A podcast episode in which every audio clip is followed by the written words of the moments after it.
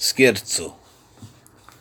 Ontem à noite, eu e você, em plena cumplicidade, em vez de fechar as janelas como todo mundo faz, deixamos as nossas abertas só para ver o que ia dar.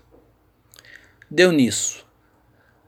Varreu as ruas um vento saído de nossas janelas, de dentro de nossas gavetas, onde nós há tanto tempo guardávamos tempestades para algum dia especial que acabou sendo ontem.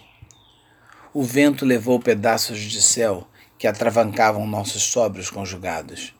Enormes nuvens incômodas rolaram janela fora, feito lerdos paquidermes, e se esparramaram a valer.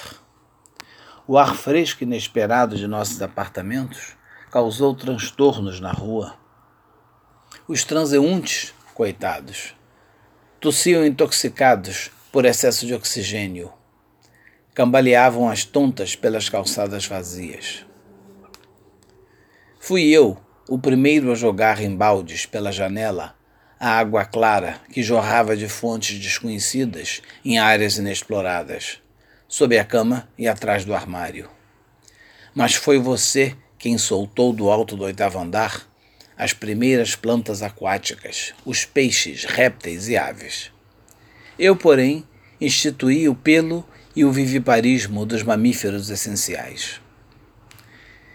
E como as ruas já estavam inteiramente povoadas, e como já os postes da Light todos tinham evoluído em árvores colossais, e como ainda não eram nem três horas da manhã, e já estava terminado o grosso da criação, descemos até a rua em busca de um bar aberto. No primeiro que encontramos, nossos milagres caseiros eram um assunto geral. E nós, sedentos e incógnitos, pedimos duas cervejas e ficamos contemplando sem espanto nem orgulho a grama tenra e miúda que brotava a nossos pés.